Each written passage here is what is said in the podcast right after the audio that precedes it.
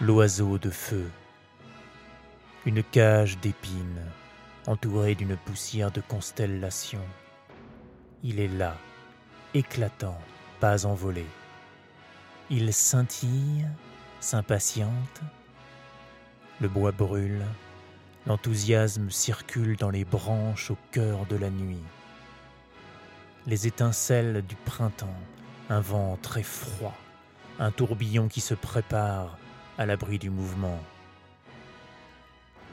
Puis une grande marche, des scintillations des fées de contes russes, bousculade des cuivres, au triomphe, à l'éclat, au triomphe, au rouge froid du nord, à l'envol bouillonnant.